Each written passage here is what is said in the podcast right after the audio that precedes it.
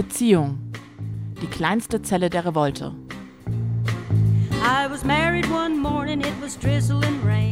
Staffel 3 der Podcast-Reihe Die Revolte beginnt auf Gut Holmecke.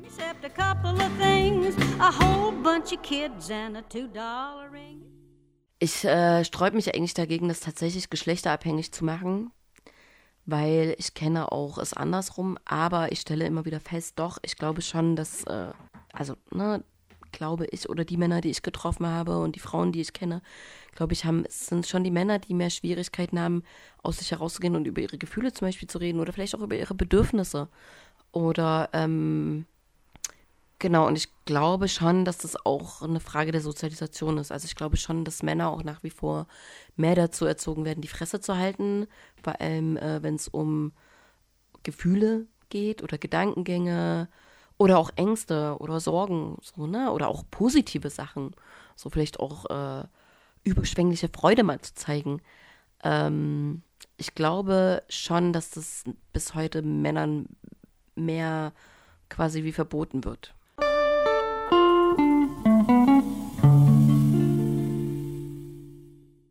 Wow, wow, wow. Und ein zielgeradiges Herzlich willkommen zur vorvorletzten Folge unserer dritten Staffel, in der wir uns immer noch rund ums Thema Beziehungen drehen. Beziehung hier, Beziehung da, Beziehung überall.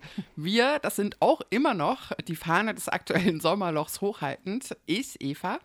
Und ich, Lotte. Salut, ça va, everybody? Und äh, wie es sich für eine Zielgerade gehört, kommen wir immer schneller und ohne große laber-rabarberige Umwege zum eigentlichen Thema der Folge. Heute alte Rollenbilder in Beziehungen. Eine etwas haarige Kiste, denn das sind ja auch Dinge, die man oft selbst vielleicht nicht so richtig hören will. Vielleicht auch, weil man sich gar nicht so unwohl damit fühlt, wie man eben gerade lebt. Was ja auch vollkommen okay ist. Ja, schon, aber wenn man sich eben oft auf so einer eher reflexiven Ebene bewegt, äh, dann kann das schon auch so ein Ding sein und sich ein bisschen ungut anfühlen, wenn man so denkt, fuck, das ist doch genau das, was ich immer theoretisch problematisiere. Und jetzt hocke ich hier mit drei Kindern am Herd und Milchkotze auf der Schulter und keiner ruft mehr an, außer die Schwiegereltern, die die Kinder sehen wollen. Ähm, war das jetzt irgendwie, also ein autobiografisches Statement, Dotte? Realitätsrelated quasi? Nein. Hallo? Ähm, aber wo wir gerade dabei sind, alte Rollen, geschlechtsspezifisch. Wo siehst du sie bei dir und wo nervt es dich tatsächlich? Mm, also, ich glaube, ich habe das auf jeden Fall auch. Und zwar vor allem bei so Sachen, dass ich manchmal wenn es so um Entscheidungen geht und ich bin in einer Beziehung äh, mit einem Typen, dass ich weniger Entscheidungen treffe und irgendwie so voll nach dem Willen der anderen Person gehe, aber auch meistens nur am Anfang und dann irgendwann wechselt es und ich würde ja schon sagen, dass ich eher eine mackrige Person bin und ich werde so voll dominant und ziehe voll mein Ding durch. ähm, genau, aber das ist ja auch eine Rollenverteilung, ne? dass es überhaupt so ein Machtverhältnis gibt. Vielleicht bin ich dann halt einfach manchmal der ähm, ja, mackrige Part. Und wenn ich so an Haushalt denke, da würde ich halt auch sagen, hm, ja, ich bin extrem unordentlich, wenn ich nur für mich bin. Also ich kann natürlich äh, voll darauf achten, das nicht zu sein, gerade wenn es um Zusammenleben mit anderen Leuten geht, im Urlaub oder so. Aber an sich, ja, übertreffe ich, was Unordnung angeht und Chaos und so weiter, schon auch viele Menschen. Insofern, ja, schwierige Frage. Ähm, wie ist es bei dir? zu ersterem, was du gerade gesagt hast, habe ich gerade gedacht, es klingt so, als würdest du sie so erst handsam machen und ins Paradies locken und dann zack, fällt der Hammer. So dann dreht sich's nach deiner Nase. Ganz schön manipulativ.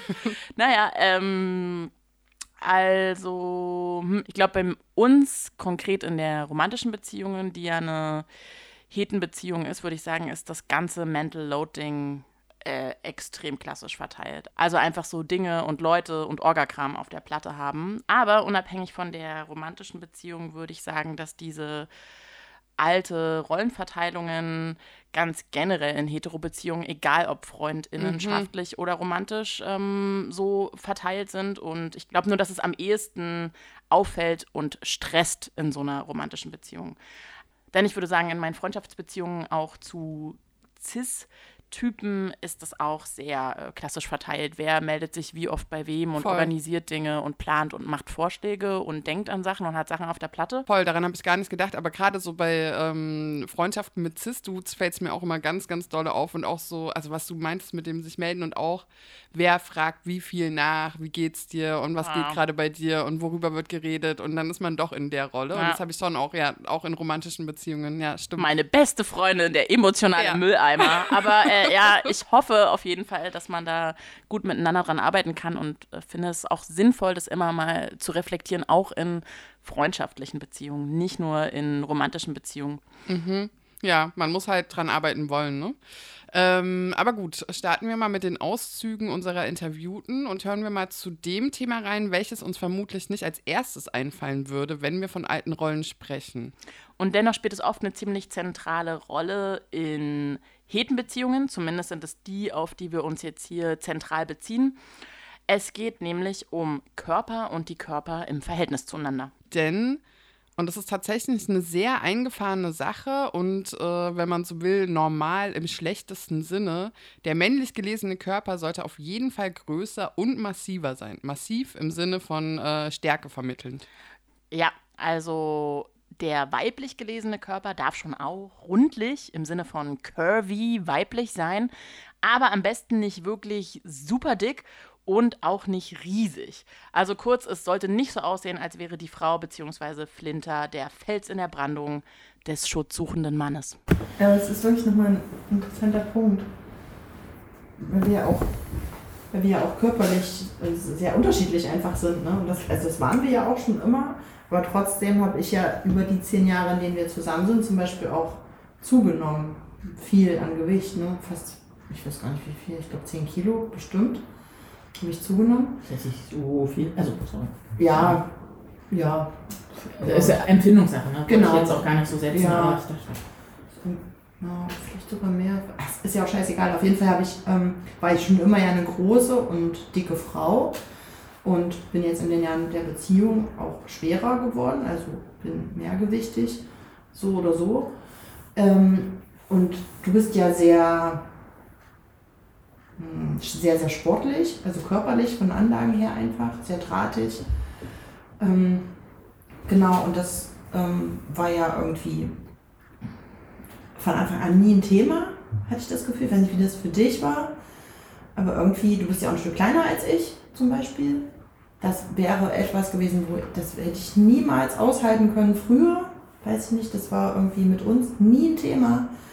Und ich habe dann immer so, ähm, hatte tatsächlich Erlebnisse, das fand ich ganz schlimm, wo so Freundinnen, eine Freundin, eine Bekannte, irgendwann mal zu mir kam und so zu mir gesagt hat, die war selber sehr, sehr klein und zart. Also sagte sie dann so, oh, das ist aber so niedlich, so ihr zwei zusammen, das ist so, ähm, dass, dass das auch so okay für dich ist, dass so kleiner ist. Ich mir dachte, hä, das spielt doch keine Rolle. Also, das fand ich ganz, also ganz komisch übergriffig irgendwie auf eine Art. Ähm, und du hattest doch neulich erzählt, dass irgendwie ein Freund von dir dich mal gefragt hatte, wie das, äh, wie das ist, wegen Attraktivität meine ich jetzt, ob das eine sexuelle Präferenz ist, Mhm. dass du auf dicke Frauen stehst, zum Beispiel. Ja. Und was hast du gesagt?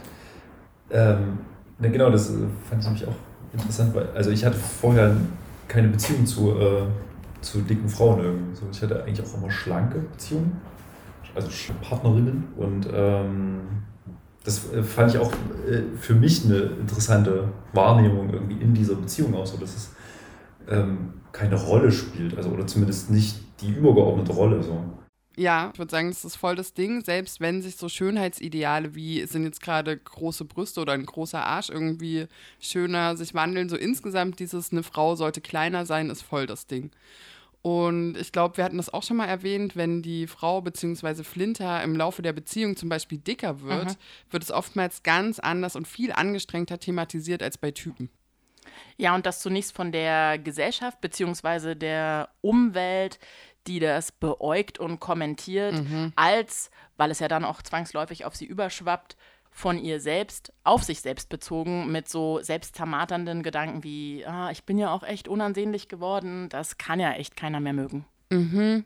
Da steckt noch dieses abgelatschte, sie sollte besser attraktiv bleiben, um ihn bei der Stange zu halten, diese Haltung irgendwie mit drin. Also kurz, sie ist auch mittels ihres Körpers und wie sie diesen fit hält und aufpimmt, im weiteren Sinne eben auch für Attraktivität, Sex und ja, die Befriedigung zuständig und verantwortlich. Auch wenn es mittlerweile vielerorts schon ein ganzes Stück liberaler zugeht, also bleibt zumindest zu hoffen, als noch in den Generationen unserer Urgroßeltern beispielsweise. Ja, ich würde auch sagen, da waren die Rollen auf jeden Fall wesentlich klarer noch verteilt. Ähm, das haben wir auch in Staffel 1 und 2 sehr viel umfangreicher und detaillierter besprochen. Ähm, also wenn euch das Thema umtreibt, hört da gerne noch mal rein. Das hier ist jetzt eher so eine Art grobe, friendly, remindende Wiederholung aus dem, was wir schon herausgearbeitet haben. Ganz genau. Und ich würde sagen, wir hören jetzt einfach mal rein, was die Paare oder auch Nicht-Paare selbst so gesagt haben, wo sie denken, dass sie in alten Rollen, Verhaltensweisen festhängen, beziehungsweise wie es so um die Arbeitsteilung bestellt ist, da das schon auch so ein Klassiker der vergeschlechtlichten Bereiche ist. Also wir sind beide Vollzeit beschäftigt. Er hat sogar Schichtdienst, also zwei Schichten, die dann immer mal so fluktuieren. Ich habe ähm, ähm, einen normal, einen normalen äh, Arbeitstag, achteinhalb Stunden. ähm, genau, und äh, ja, also das Ding ist, durch diese Freizeitaktivitäten, die wir haben. Und ist manchmal so, dass wir dann halt, dass der Haushalt, was heißt, der bleibt jetzt nicht wirklich liegen, ein bisschen was wird immer gemacht, aber dann gibt es manchmal so Momente, da gibt es ein, ein Frustlevel, das ist bei dem einen vielleicht eher als bei der anderen erreicht. und, und dann, ähm, genau, dann ist dann so ein Wochenende, wo man dann so merkt, okay, jetzt müssen wir hier putzen und machen und tun und dann macht das der eine, richtig gern macht es niemand von uns, aber ähm, dann so eher dabei und ja, es ist, es, das ist schon so, also bei uns sieht es total, es ist nicht total chaotisch, gar nicht, ne? Es, es gibt immer so diesen Grund, Grundaufräumen. Und wir hatten auch mal eine Art Putzplan, aber irgendwie ist es schwierig immer so mit dem Einhalten und so. Es ist halt irgendwie, also ich habe das Gefühl, es re reguliert sich irgendwie, aber vielleicht ist das jetzt auch gerade nur meine Perspektive und wenn man ihn jetzt fragen würde, würde er sagen, das ist eine Katastrophe. Aber ich habe auch schon gesagt, ich hätte nichts dagegen, irgendwie ähm, jemanden einzustellen, der oder die einmal die Woche kommt und vielleicht so das Grobe macht und dann, da ist er total dagegen, ne? Da komme ich nicht mit durch. So, ja, nee, was würden wir unseren Kindern vorleben, wenn wir jetzt hier jemanden hätten, der für, oder die für uns putzt, ne? dann denke ich mir so, oh, überleg doch mal, wie erleichtert unser Leben wäre, wie schön wir am Wochenende einfach noch mehr schöne Sachen machen könnten, statt zu putzen. Und wie sieht es bei euch mit Arbeitsteilung aus? Habt ihr da so festgelegte Aufgabenbereiche? So, Eigentlich schon, aber das hat sich, ohne dass wir die aufgeteilt haben, hat sich das einfach so ergeben. Ne? Mhm. Ich koche zum Beispiel alles, ich koche nie. Er verspricht aber immer, dass er, wenn er in Rente geht, dann kocht. Da bin ich schon sehr gespannt. Ja, dafür sind eben ein paar Sachen. Dafür Klar. wäschst du immer auf. Aufwaschen mache ich oder einkaufen beim Supermarkt gehe ich auch. Oder Ja, und dann im machst du Garten ihm ist mehr es halt auch Garten. getrennt. Ja, da ich tue halt die, die Bäume schneiden und den Rasen mähen. Oder geht es ein bisschen mehr um die Blumen und das Unkraut. Ja. Aber es hat sich schon alleine ein bisschen so ergeben, eigentlich, wer was macht. Und Du sicherlich machst du ein bisschen mehr als ich, aber alles in allem ist es relativ klar, wer für welche Sache zuständig ist. Ja. Auch so nach Interesse einfach. Hm, beziehungsweise, ja, gerade so, du bist mehr für die Technik und die Geräte und ich mache die Steuererklärung. Ja. So, so, also zur Rente dann kochen lernen. ähm, Finde ich auf jeden Fall ein super Vorhaben. Ähm, kommen wir auch später gleich nochmal drauf zu sprechen. Erstmal weiter. Ja, ich glaube, bei mir es war eher, also es gab auf jeden Fall eine Art Spiel, aber ich glaube, vielleicht in beide Richtungen, aber auf verschiedenen Ebenen. Ich glaube, diese so nah, weil ich brauchte immer so dann ganz viel Kontakt und auch ganz viel Schreiben und Anrufen und dass die andere Person da ist und da waren sie immer eher so, "Ah, nee, das, also, das ist mir egal und bla bla.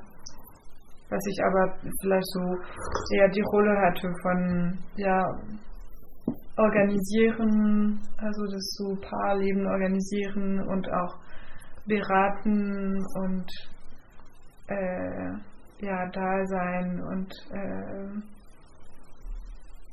ja, also das, das war gleichzeitig so gut und ungut. Also das war für mich das, das Gefühl, dass es so etwas hält und dass ich das gut machen kann, aber gleichzeitig mega schwer auch das so allein zu treiben. Ah ja, also klassische Rolle im Sinne derer, die den Kontakt hält und sehr zugewandt ist, für gemeinsame Treffen und Gemeinschaftlichkeit sorgt und Nähe einfordert. Auf jeden Fall super klassisch und hatten wir auch schon in der letzten Folge. Genau, deswegen hören wir mal weiter. Wie das immer so ist, wenn Menschen zusammenleben, glaube ich. Jeder hat ja so ihre ähm, Stärken und Schwächen. Und wir haben natürlich so ein paar Aufgaben, die ich eigentlich übernommen habe und die sie übernommen hat. Das Schöne ist ja an so einer Partnerschaft, an einer homosexuellen Partnerschaft, du bist nicht so in der Gefahr, in Rollenklischees zu rutschen. Ähm, ich glaube, die Gefahr ist relativ groß, wenn du in einer heterosexuellen Partnerschaft bist, dass du immer gucken musst, dass es irgendwie nicht so klassische Rollenbilder sind. Da hätte ich echt ein Problem mit. Und das ist bei uns gar nicht so. Also es gibt so Dinge, die mache ich, die werden klassisch männlich, wenn man das so überhaupt sagen wollte. Und andere Sachen, die macht sie, die sind halt klassisch männlich. Aber wir haben unsere Rollen da ganz klar und wir fühlen uns beide mega zuständig. Wir sind beide total verbindlich. Wir sind beide total äh, verantwortungsbereit, super diszipliniert. Also wir super ordentlich.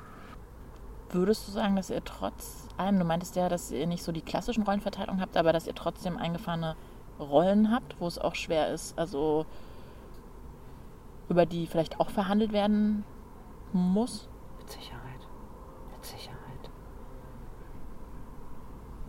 Rutschen wir schnell in bestimmte Muster ab und Verhaltensweisen beziehungsweise erwarten bestimmtes Verhalten voneinander. Ja, klar. Ja, ja. Wir sind halt nur nicht, in, wir, wir rutschen nicht in so geschlechtsspezifische Gender-Rollen-Geschichten ab. So, das, das ist schön.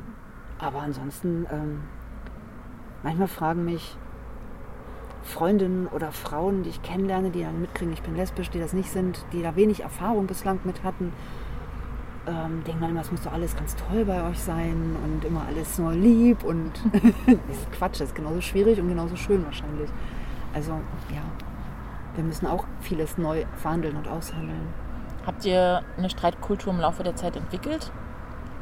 Oh, nicht so, wie es sein sollte. Ich bin da ganz schlecht. ich bin da nicht gut drin. Ich streite nicht gerne. Also, ja, wir haben, also, äh, wir haben da was entwickelt, aber das ist nicht das, was. Äh, nein, nein, das ist auch falsch. Wir haben es nicht entwickelt. Wir versuchen das. Wir versuchen etwas zu entwickeln. Ich ähm, übe mich darin, nicht abzuhauen. Und ähm, nicht gleich von. Also, ich kann halt nur schwarz oder weiß. Ich kann halt nicht grau. das ist schwierig. Ja, ist eine spannende Frage, oder? Also ist so ein Abrutschen in genderspezifische Rollen quasi nicht möglich in einer homosexuellen Beziehung? Ja, das hatten wir auch schon in Staffel 2, wo wir ein schwules Pärchen im Gespräch hatten. Und ja, ist eine spannende Frage, wo mir so spontan kein kluger Gedanke kommt. Dir? Äh, ja, weiß ich auch nicht. Also ich meine, geschlechtsspezifisch erzogen wurde man ja trotzdem und das auch vollkommen unabhängig, vielleicht ein Stück weit zumindest, von der gelebten Sexualität. Das heißt, so oder so kann es dann ja auch einen Struggle damit geben, auch in späteren Beziehungen. Und gleichzeitig würde ich aber sagen, ähm, so ein Rollenverhältnis ist für mich immer ein Machtverhältnis mhm. und das ist halt binär konstruiert und das existiert in der Gesellschaft so oder so und wir mhm. orientieren uns alle daran. Ja, also sie meinte ja gerade, dass die Gefahr geringer ist, in so Rollenklischees abzurutschen, beziehungsweise ist das mhm. gemeinsame Reflektieren und Nachdenken darüber dann vielleicht ein bisschen anders. Ja.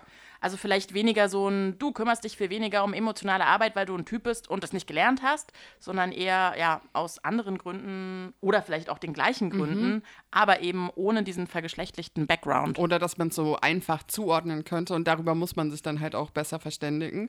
Ja, interessant. Also ich führe Beziehungen mit Personen, dann ähm, sind diese Personen sozialisiert und ich habe Schema von, okay, du bist so und so, so sozialisiert und diese Schema sind für mich irgendwie auch hilfreich, auch mich selber einordnen zu können. Und ich merke auch, dass es für andere so ist und dann auch für Beziehungspersonen.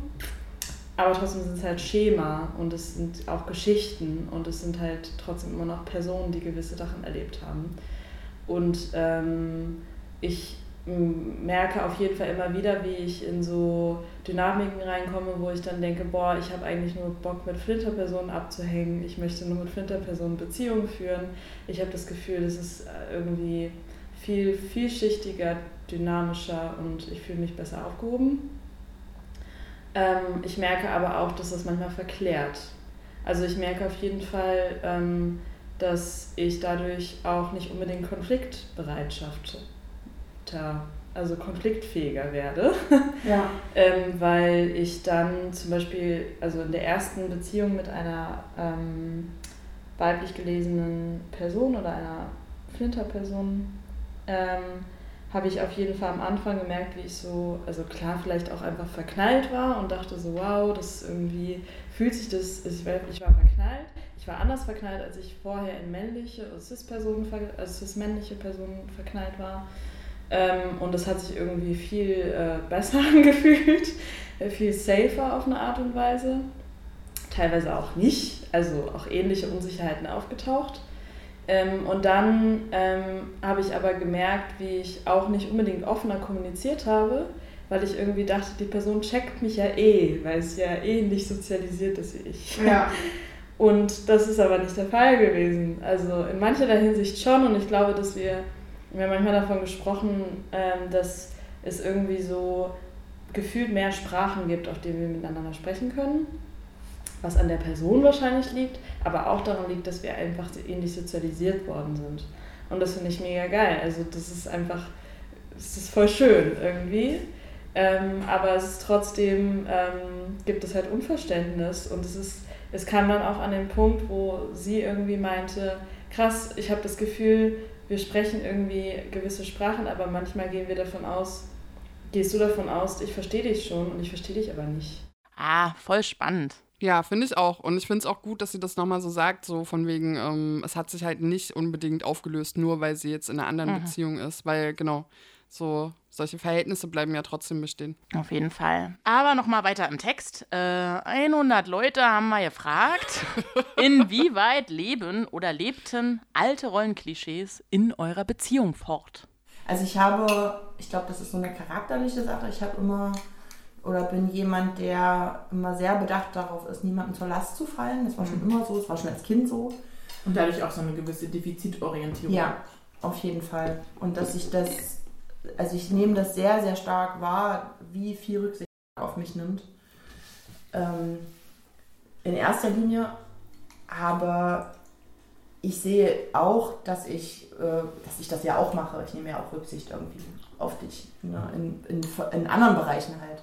Also es ist schon, würde ich sagen, auf eine Art ausgeglichen und immer wenn ich finde, ist es nicht ausgeglichen, wenn ich unzufrieden bin mit irgendwas, ne, dann sage ich das auch. Dann spreche ich das an. Sage ich, ich finde nicht cool, dass du, keine Ahnung, mich nicht mit einplanst, wenn du hier in die Himalaya fährst. Auch wenn ich nicht mitwandern kann, ich möchte mit eingeplant werden. so, aber das besprechen wir dann, genau. Also ja und nein. mhm. Ja. Ja, auf jeden Fall. Also also ich bin jetzt auch, also es klingt vielleicht so, als ob ich super einfach wäre, aber so ist es ja auch nicht. Ich habe ja auch meine krassen Macken und ähm, fahre meinen Ego-Film oft genug irgendwie und das ist auch nicht einfach, glaube ich, so, das so zu akzeptieren oder da irgendwie einen Umgang miteinander zu finden und das machst du auf jeden Fall auch die ganzen Jahre natürlich irgendwie super irgendwie und Was meinst du so mit Ego-Film? Weil es jetzt schon zum zweiten Mal so ein bisschen deine Selbstbeschreibung. Zum Beispiel diese diese Reisen, die ich gemacht habe, irgendwie, die, also diese erste Reise, die ich nach Nepal gemacht habe, da kam, war für mich von vornherein klar, dass ich das alleine mache. Also es stand gar nicht zur Debatte, das mit zu machen irgendwie. Ähm, und ich habe immer mal so Momente, wo ich alleine was machen muss, also so eine Trips alleine machen muss. So. Und das ist für mich super wichtig und ähm, ich finde das, also es ist nicht selbstverständlich, dass ähm, der oder die Partnerin das so einfach auch anerkennt und sagt, klar, mach das. In welchen Punkten würdet ihr sagen, seid ihr so ein bisschen klassisch innerhalb eurer Beziehung? Klassisch slash konservativ slash äh, in der heten Geschlechterrollenfalle? Ja, wir leben recht klassisch verteilte Geschlechterrollen. Also ich bin diejenige, die meistens kocht. So, ich koche jeden Tag. Wir kochen auch zusammen. Meistens koche ich. Mhm. So. Aber eigentlich ist so Haushalt was, was wir super gut geteilt haben, bis aufs Kochen vielleicht. Aber ich stehe halt auch auf Kochen. Ich koche gerne so. Ich mag das. Ich mag, also ich mhm. mag das auch fast lieber, wenn ich alleine koche. Ich mag es auch, wenn wir zusammenkommen. Naja. Aber tatsächlich den Rest im Haushalt würde ich sagen, mach, machst du eigentlich mehr. Also du bist derjenige, der eigentlich fast immer die Wäsche wäscht, Müll rausbringt und hier halt irgendwie so Mhm. Saug- Staubsaugen und diesen Kram macht. Ich gehe einkaufen und koche. Also eigentlich ist es ganz gut verteilt, würde ich sagen. Ähm, weiß nicht, ich. Aber das ist ja schon mal eigentlich nicht so klassisch, dass es gut verteilt ist. Ja. Weiß nicht, vielleicht kommt es mir auch nur so vor, wie eine klassische Rollenverteilung, weil ich mich, weil ich so oft am Herd stehe. Einfach weil ich das Kochen sozusagen, weil das meine Aufgabe ist, so in Anführungsstrichen. Das ist schon auch relativ klassisch, glaube ich, bei uns verteilt, dass Hm. ähm, emotionale Arbeit schon eher von dir ausgeht, in erster Linie so. Ähm, Du meinst ja auch, dass du eine Tendenz dazu hast, Sachen erstmal mehr mit dir Ja. auszumachen. genau. Aber Ja, aber wenn ich dann davon anfange, dann kannst du dich auch immer gut drauf einlassen. Ne? Also es ist nie, dass du ablockst zum Beispiel. Ja, ja, die gute alte Emo-Arbeit. Naja, das scheint schon ganz schön festgeschrieben, sowohl bezahlt als auch unbezahlt, ähm, wenn man sich das gesamtgesellschaftlich anguckt. Und in den Bereichen, wo es um Fürsorge, Empathie und diesbezüglich auch um Verantwortlichkeiten geht, äh, sind halt meist Frauen bzw. Flinter am Start. Ja. Sad, aber ja. Ähm, aber auch das ist im Wandel begriffen. Das sollte man auf jeden Fall nennen, aber ist vielleicht auch noch kein Grund, unrealistisch zu werden. ähm, das Verhältnis und die Statistiken sprechen immer noch Bände. Auf jeden Fall. Und was ich in diesem ganzen Rollenquatsch ganz interessant finde, ist das, was wir am Anfang der Folge schon mal so anklingen lassen haben. Nämlich, dass es ja auch vollkommen okay ist, dem nachzugehen, was man mag. Ja, voll. Ähm, genau, also würde ich auch sagen, das Geschlechterverhältnis und seine geschlechtsspezifischen Zuschreibungen und diese ganzen Handlungsanweisungen zu überwinden, bedeutet ja nicht zuletzt einfach, dass alle machen können, worauf sie Bock haben. Mhm. Genau, dass sie quasi Dinge nicht aufgrund ihres Geschlechts machen müssen, aber natürlich machen können. Voll. Und die Arbeiten, auf die keiner Bock hat, äh, müssen dann eben gleichberechtigt aufgeteilt werden. Ja, und zum Thema Dinge machen können, auch wenn es klischeebehaftet bzw. der klassischen Geschlechtsrolle entspricht, finde ich zum Beispiel folgenden Interviewauszug auch ganz interessant. Eine Sache finde ich nur ganz spannend noch, weil wir da haben wir auch unterschiedliche Ansichten und sind aber trotzdem cool damit. Und zwar geht es ums Heiraten. Ah, so, Da- weißt du, sowas ist. Genau, das ist nämlich, da hatten wir neulich erst so eine Diskussion, oder nee, Diskussion nicht, aber ähm, also du sagst ja, du willst nicht heiraten oder dir ist das nicht wichtig oder wie würdest du das sagen? Ja, ich weiß auch nicht. Ich finde dieses, ähm, für mich ist das so negativ aufgeladen, diese, dieses Ding Heirat irgendwie. Mhm. Weil das so, diese, das Offizielle daran schreckt mich so ab, dass das mit irgendeiner Urkunde und irgend so, ein, Hm. so beglaubigt wird und sowas. Und das hat für mich keinen Zauber, sondern das ist eher so was krass Bürokratisches. So. Ja, Ähm, genau. Und- Und das, also das weiß ich ja auch schon seit zehn Jahren sozusagen. Ähm, und ich habe aber für mich letztes Jahr festgelegt, dass ich heiraten möchte. Ich möchte heiraten, weil ich das irgendwie cool finde. Also ja, ich finde es auch ätzend, dass das so eine bürokratische Geschichte irgendwie ist. Ähm, aber ich habe da Bock drauf, weil ich das irgendwie, ich finde das ein schönes, nochmal ein, ein qualitativ anderes Bekenntnis zueinander. Und das finde ich irgendwie schön. Und ich sehe das auch, so wie du, ne? Also du sagst ja dann immer, naja, heiraten macht Sinn, wenn man Kinder hat, so wegen Absicherung und allem. Also halt so eher die pragmatische Seite. Und das sehe ich auch alles natürlich. Wir wollen keine Kinder, wir werden keine Kinder haben. Aber ich finde es trotzdem schön zu heiraten und eine kleine Party zu machen. Und why not? So. Ja, spannend. Ich weiß, was du meinst, äh, wenn du das so anführst, obwohl das beim Heiraten bzw. der Ehe ja vor allem, würde ich sagen, eine andere geschlechtsunabhängige politische Debatte ist. Klar, mh, ich hatte da auch eher an so eine Romantisierung von Heirat gedacht, Ja. beziehungsweise ähm, ja, vielleicht auch dem möglicherweise dahinterstehenden Sicherheitsbedürfnis. Und das ist ja schon etwas, was Frauen beziehungsweise Flinters eher zugeschrieben wird. Also so das Bedürfnis, eine Sicherheit beziehungsweise Versicherung in der Beziehung zu suchen, obwohl das ja, es einfach äh, klingt irgendwie ein bisschen scheiße. Ja, aber ja, voll. Also gerade auch, wenn man so guckt, dass Frauen oder Flinter sich vielleicht eher über Beziehungen äh, definieren und dann ist es halt so Ehe oder Kinder, ne? Mhm. ähm, aber ja. ist ja schon auch so ein Ding, dass die Hürde, sich äh, zu trennen, dann vielleicht auch eine andere ist. Mhm. Also nachvollziehbarerweise. Obwohl ich das schon krass finde, das so zu äußern. Einfach auch, weil das mit echt frauenfeindlichen Ressentiments einhergeht. Also Mhm. sowas wie, sie hat ihm die Ehe aufgequatscht oder sie hat ihm ein Kind ans Bein gebunden. Äh, also ja, ich finde, es geht gar nicht klar. Und in so Erzählungen wird der Typ dann halt auch komplett aus der Verantwortung genommen, obwohl er sie maximal mitträgt. Ja, also hast du auf jeden Fall voll recht. Und das Thema Verantwortung allgemein ist definitiv auch ein sehr geschlechtsspezifisches, auch ganz unabhängig von Beziehungen. Mhm. Haben wir auch schon tausendmal erwähnt. Und viel der vor allem zwischenmenschlichen Verantwortung, aber auch viele andere Bereiche tragen eben zuallermeist Frauen bzw. Flinter. Ja, und ich finde es jedes Mal, wenn ich so drüber nachdenke oder wir so darüber sprechen, so abgefahren, dass so einfach quasi alles vergeschlechtlich ist, also Mhm. oder so eine geschlechtliche Zuschreibung hat, also irgendwie Gefühle, Körperform, Sportarten, Musikrichtungen, Literaturgenre. voll, Klamotten, Autos, Studiengänge, Berufe, Farben. Gerüche. ah, dieses Süßliche.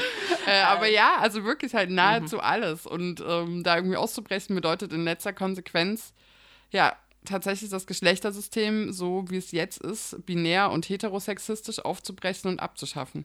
Ja, auf jeden Fall. Auch wenn wir keine Ahnung haben, wie, aber Geschlecht sollte einfach keine relevante Kategorie mehr sein. Genauso wie Herkunft, Milieu, Hautfarbe und so weiter. Also alle Kategorien, die nur dazu dienen, das Herrschaftsverhältnis so wie es ist, aufrechtzuerhalten und damit auch eine klare Machtverteilung. Auch wenn es körperliche Geschichten gibt, die einfach was mit sich bringen, ob du jetzt willst oder nicht. Also wie Mhm. zum Beispiel Schwangerschaft, Geburt und Stillen. Ja, ich würde schon auch sagen, dass so als Frau bzw. gebärfähige Person schwanger zu sein, zu gebären, gegebenenfalls zu stillen oder so, das birgt schon auch das Potenzial, ähm, dass man auf so eine vergeschlechtliche Rolle reduziert wird. Mhm. Beziehungsweise allgemein hatten wir ja auch in den Folgen zum Thema Kinder in Beziehungen, birgt die klassische Heterokernfamilie ein unheimliches Potenzial, in alte Rollen zu fallen. Deswegen ja auch der Heterofatalismus. Ja, voll. Ja, und umso wichtiger, das miteinander zu besprechen und zu reflektieren. Also in dem Zusammenhang finde ich auch, dass es eine sinnvolle Forderung wäre, dass von nun an alle Typen bzw. Cis-Typen in ihren Beziehungen, egal ob freundinnenschaftlich oder romantisch, kochen können sollen. Also das hattest du irgendwann mal gesagt, ähm, dass in der befreiten Gesellschaft alle machen können sollen, was sie wollen. Aber, und das fand ich nämlich einen sehr guten Punkt, Kochen ist in den allermeisten Beziehungen wirklich ein Ding, was Frauen bzw. Flinter übernehmen.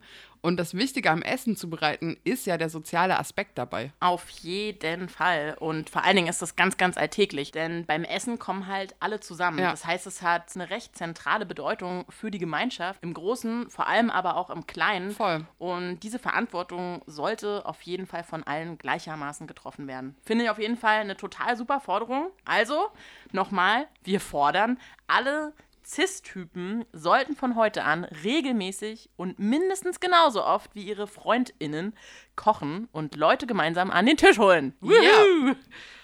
Ja, und natürlich muss man äh, auf jeden Fall festhalten, wir wollen niemandem Unrecht tun, äh, dass sich schon einige Leute bemühen, die festgefahrenen Wege zu verlassen und andere Modelle auszuprobieren und wirklich konkret was zu verändern und anders zu leben und auch anders planen. Vollkommen unabhängig vom Kochen. Das Gute ist, darüber haben wir natürlich schon gesprochen und ähm, da ist er auch total offen. Also er ist definitiv überhaupt nicht in irgendeinem komischen Rollenbild gefangen, dass die Frau zu Hause bleiben muss und der Mann geht arbeiten oder wie auch immer. Ähm, ich, man weiß ja nie, wie man so als Mutter wird. Ich habe große Angst davor, so eine hormongesteuerte Übermutter zu werden. Das will ich auf gar keinen Fall. Ich habe so richtig Lust, ähm, dass, äh, oder anders, ähm, ich hoffe, dass es so sein wird. Also ich wünsche mir, dass man so dieses, okay, das Kind ist total toll und es gehört, das ist eine übelste Bereicherung, aber das, Le das kommt in unser Leben und wächst da rein und nicht alles wird um dieses Kind herum. Das ist meine Hoffnung so ein bisschen. Ob das dann so wird, weiß ich nicht. Man hat die verschiedensten Beispiele schon vorgelebt gesehen. Ne? Also ja, so, so viele Übermütter habe ich schon kennengelernt. Egal, ich weiß es nicht, was ich mal werde, wenn ich meine Mutter bin. Und wie groß mein Bedürfnis ist, wie lange ich mit dem Kind sein möchte, wie das mit dem Stillen ist. Das sind ja alles Faktoren, die reinspielen.